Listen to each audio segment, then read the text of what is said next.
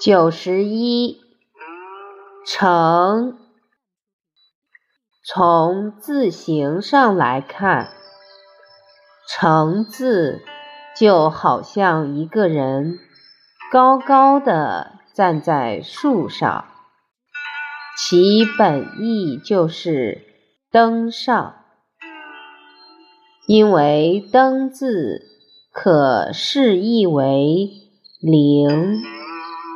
所以，成后来引申为欺凌之意。当这个字读作圣时，通常都是作为名词或者量词来用，用以指兵车或者兵车的数量。现在，人们常常用其来表示坐、驾、骑等意，如乘车。一个人高高的站在树上，乘风而立。